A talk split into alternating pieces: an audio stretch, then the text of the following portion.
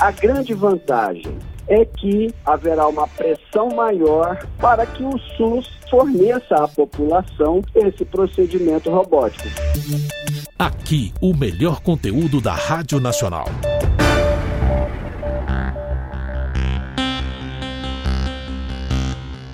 Cirurgia robótica. É um assunto que, alguns anos atrás, era impossível de imaginar, mas hoje já é uma realidade. Qual é a vantagem para um paciente que é submetido através deste processo, ou seja, usando o robô para realizar aí uma cirurgia? E para o médico que está é, realizando esse procedimento? Então, tudo isso e muito mais nós vamos mostrar na entrevista que foi feita com o Dr. Diogo Mendes no Revista Brasil, apresentado por mim, Walter Lima. Por isso, estou aqui para lhe convidar para acompanhar este trabalho. Combinado?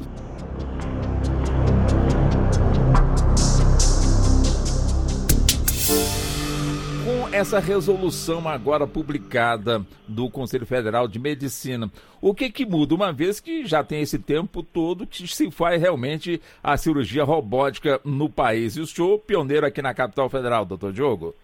Bom, para o nosso ouvinte, Walter, entender estas questões burocráticas, até parece que antes o que se fazia era algo ilegal e, e, fora das normas médicas. Não é assim. Todo procedimento médico, é, e o Covid agora foi um exemplo recente, a gente precisa de um tempo de maturação. Então, esse equipamento ele foi lançado e aprovado pelo FDA nos Estados Unidos no ano 2000. E ele foi aprovado pela Anvisa no ano de 2008 e foi utilizado pela primeira vez no Brasil, na cidade de São Paulo, em 2009. Em 2015, o que corresponde a, ao FDA francês, ele aprovou também o equipamento lá no território francês. Por que, que eu falo da França? Porque o berço da laparoscopia que é o princípio da cirurgia robótica, que são aquelas cirurgias por meio de orifícios no abdômen, sem que haja incisão, ele, a robótica é, portanto, uma evolução, um passo a mais nessa técnica chamada laparoscópica, que teve o seu berço na, na, no país chamado França. É claro que os Estados Unidos são é, os maiores desenvolvedores de tecnologia médica, porque há o maior investimento é, per capita em tecnologia médica no mundo, que é lá. Portanto, o que acontece? Se eu tive esse procedimento autorizado pelo FDA em 2000, no ano 2000, no Brasil em 2008 por que, que só agora o Conselho Federal de Medicina regulamentou o procedimento? Isso é assim que funciona para o nosso ouvinte. Quando uma técnica nova, um medicamento novo, qualquer coisa nova chega, primeiro a gente tem que provar que funciona. É o caso das vacinas, mas é para a Covid, fazendo um paralelo. Só que as vacinas não estão pavimentadas. Qual é a melhor vacina? Qual é a frequência de vacinação? A ciência não sabe, o tempo dirá. Da mesma maneira, a robótica. Com essa resolução, fica claro que a cirurgia laparoscópica por meio robótico é um procedimento válido, correto, muito bem indicado, mas que tem nuances que precisam de formação prévia de toda a equipe, que o hospital tem que ter o equipamento, que esse equipamento seja vistoriado, enfim, existe todo um normativo técnico que de agora em diante as pessoas terão que cumprir obrigatoriamente. E a grande vantagem desta resolução do Conselho Federal de Medicina é que fatalmente haverá uma pressão maior sobre a Anvisa para que esse procedimento também passe a ser regulamentado no rol da ANS. E uma pressão sobre o SUS para que o SUS adquira equipamentos e forneça à população que é dependente do SUS esse procedimento robótico, Walter Lima. Entendi. O Aécio Amado, vamos lá, Aécio. O Aécio também entrevistando o doutor Diogo Mendes. Vamos lá, Aécio. Gostaria de, de é, detalhar melhor essa resolução, porque é, a gente vê que nem todo médico pode sair fazendo esse tipo de cirurgia, usando a robótica. Mas é preciso que eles sejam capacitados através de cursos para poder realizar essa cirurgia. Essa, essa capacitação, doutor Diogo, pode ser feita onde aqui no Brasil? Bom, muito bem, Aécio, muito obrigado. É... Vamos lá, vamos detalhar para o nosso ouvinte isso. Primeiro, eu tenho três passos obrigatórios para que eu possa fazer essa capacitação. Eu tenho que fazer um treinamento no equipamento que é esse treinamento gira em torno de 20 a 40 horas, é, onde eu tenho que passar por uma série de exercícios, onde eu vou me familiarizar com o equipamento.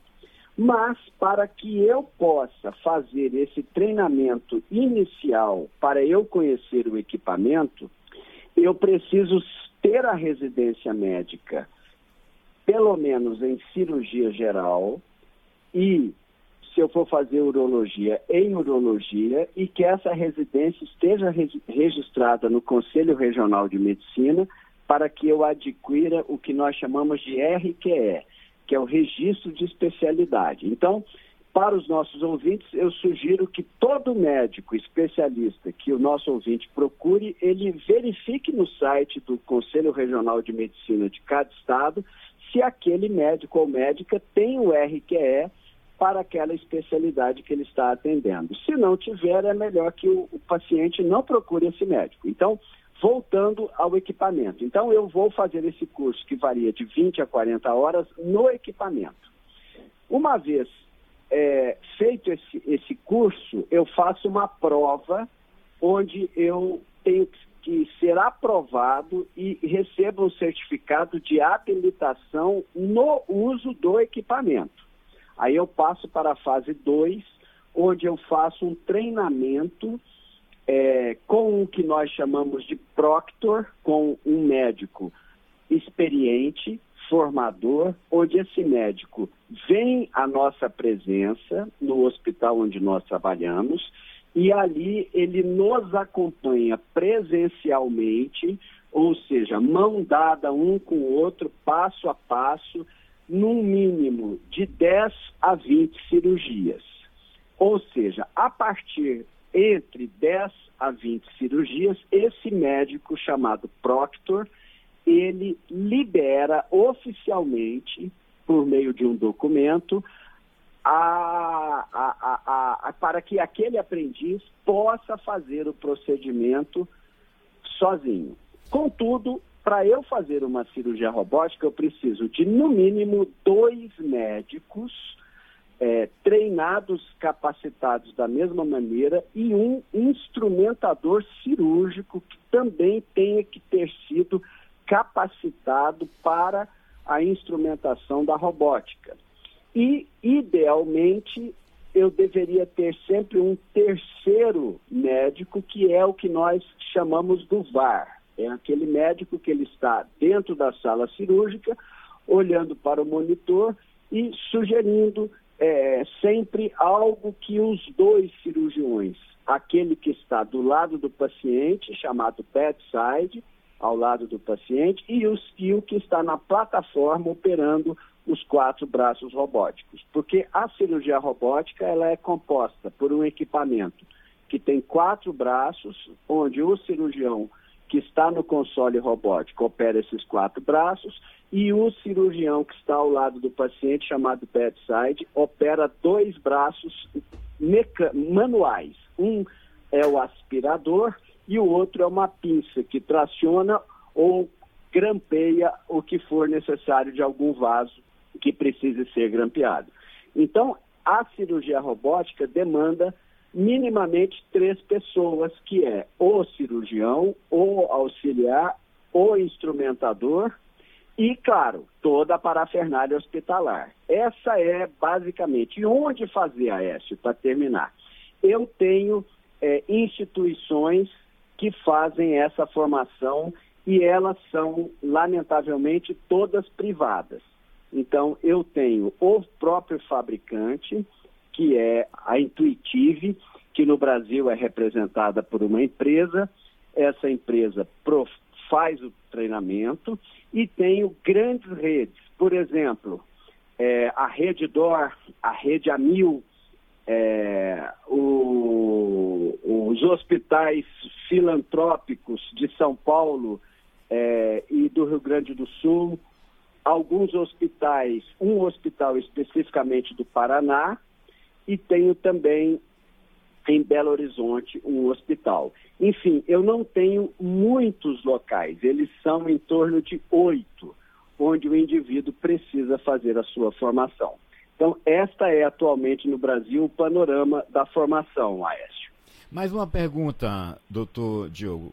Quais são, quais são as vantagens para o médico e para o paciente a cirurgia robótica? E se existe, é, é melhor usar a cirurgia robótica em algum tipo de procedimento médico específico, ou seja, cirurgia no cérebro, cirurgia no coração, ou ela pode ser aplicada para todas, todos os tipos de procedimento cirúrgico? Neste momento, a cirurgia robótica ela é utilizada para cirurgias abdominais e torácicas. Ou seja, eu opero pulmão, mediastino, que é onde o coração está, esôfago, e opero o abdômen superior, que é fígado, pâncreas, baço, e opero o abdômen inferior, que seriam os rins, os ureteres, a bexiga, o útero, o colo, o sigmoide e o reto. Qual é a vantagem? A vantagem é a mínima agressão tecidual e aos órgãos, aos vasos e aos nervos que a cirurgia robótica promove. Por quê? Porque quando eu faço um procedimento robótico, eu trabalho com a ótica, que é o instrumento que me dá visão entre 3 a 5 centímetros do alvo, onde eu estou operando. E eu mesmo, cirurgião, comando a, a modificação, o andamento dessa ótica e comando três pinças que estão à, à, minha disposição. Então, o cirurgião trabalha com as duas mãos e os dois pés ao mesmo tempo. Este controle fino me dá a proximidade da lesão onde eu estou operando e, uma, e há uma magnificação da imagem, onde essa imagem ela fica aumentada além da realidade do olho nu, em alguns casos em até 10 vezes. Com isso, eu produzo uma lesão menor, sou mais específico, preservo melhor as estruturas, tenho um menor sangramento, uma menor agressão ao meu alvo cirúrgico e tenho também, portanto, uma recuperação pós-operatória muito mais rápida. Então, o paradoxo é, a cirurgia robótica é cara, ela agrega um incremento financeiro importante, mas, por outro lado, eu não utilizo UTI, eu não utilizo sangue, a internação é no máximo 50% do tempo da internação hospitalar. Então, todas essas economias, Aécio, fazem que no final ela seja mais barata. Porque eu gasto no procedimento, mas eu não gasto com as outras é, necessidades que as outras cirurgias geram também. Evidentemente que ela, como qualquer técnica cirúrgica, não se aplicará para tudo, mas, sobretudo, para o câncer e para as doenças de difícil manuseio cirúrgico aberto, ela é na minha opinião e na opinião mundial, e o Conselho Federal também é, assina conosco nessa opinião, regulamentando o procedimento, a melhor indicação. Então, para o câncer, a cirurgia robótica é imprescindível, viu, Aécio? Nós estamos conversando com o Dr. Diogo Mendes, ele é médico, é professor de medicina, fala conosco aqui de Brasília, pioneiro na cirurgia robótica e fala justamente da regulamentação desse tipo de cirurgia pelo Conselho Federal de Medicina. O nosso âncora César Fatioli, na Nacional do Rio de Janeiro, também conversa com o nosso entrevistado. Vamos lá, Fatioli. Doutor, o senhor fez referência ao custo ainda uh, significativo. O quanto esse, esse tipo de recurso está disponível no SUS e que ganho ele representa em termos de segurança para a maior parte dos procedimentos em que ele é utilizado.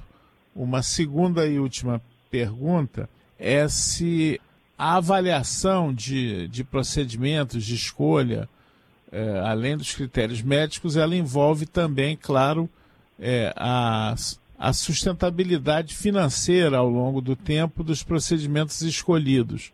A, a conta é feita é, levando em consideração também o que se economiza em internação, é, em uso de equipamentos de UTI, em tempo de recuperação em casa assistido ou não, isso fica claro ou acaba se fazendo uma conta limitada ao procedimento em si e aí é, as empresas e o, e o, setor público ficam como os, os cegos tateando o elefante. Conforme o pedacinho que pega, acha que é um bicho diferente.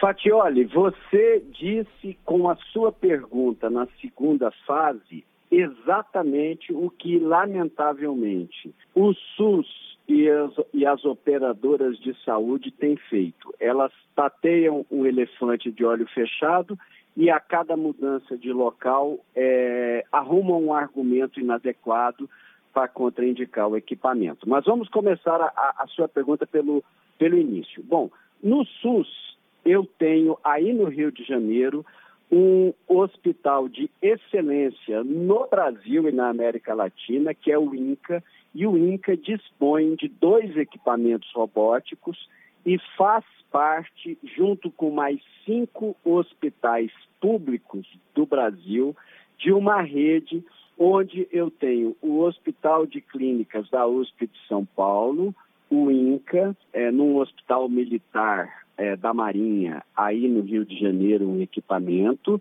no Rio Grande do Sul e Belo Horizonte. E foram desenvolvidos, portanto, nestes hospitais do SUS, uma expertise e já saiu um primeiro reporte, uma primeira publicação conjunta que confirma, afirma a necessidade de implementação e de aumento do número desses equipamentos. Qualquer hospital pode ter um equipamento? Não, absolutamente não. Este equipamento ele se presta a hospitais de referência terciários que fazem cirurgias terciárias, sobretudo voltadas ao tratamento do câncer. Por exemplo, o robô não é uma cirurgia para emergência. Não é, não se aplica, não é adequado, não funciona e não pode ser feito. Ele é um procedimento eletivo.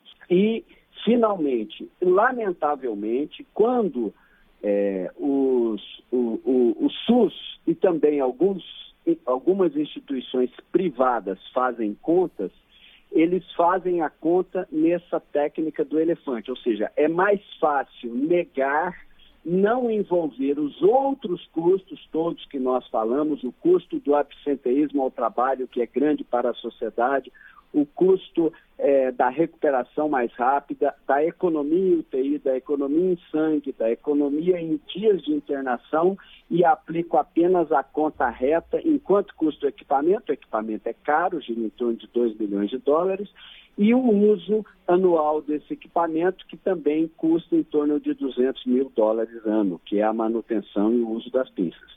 Mas ele é plenamente pagável. Por quê? Porque os Estados Unidos não têm SUS, todos nós sabemos.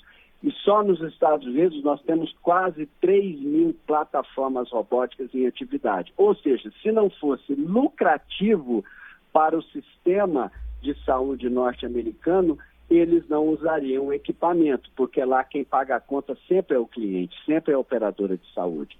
Então, esta é a conta, Fatioli. A gente precisa, talvez, com essa resolução do Conselho Federal de Medicina, haverá uma pressão maior e argumentos maior de vocês da imprensa, de nós especialistas e da sociedade, para que este equipamento seja implementado nos hospitais grandes terciários que drenem grande quantidade de pacientes oncológicos, porque este é o seu sítio.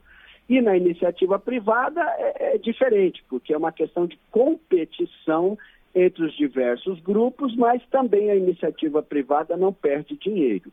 E se ela tem o equipamento, é porque, no mínimo, o equipamento empata e agrega valor ao hospital de outras formas. Por exemplo, trazendo pacientes, trazendo exames, colocando o nome da instituição em, em evidência na mídia.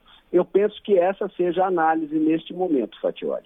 Bom, mais uma vez agradecendo ao senhor pela sempre gentil participação do senhor conosco aqui no programa, doutor Diogo. A satisfação é minha, Walter Lima. Muito obrigado. Aqui, o melhor conteúdo da Rádio Nacional.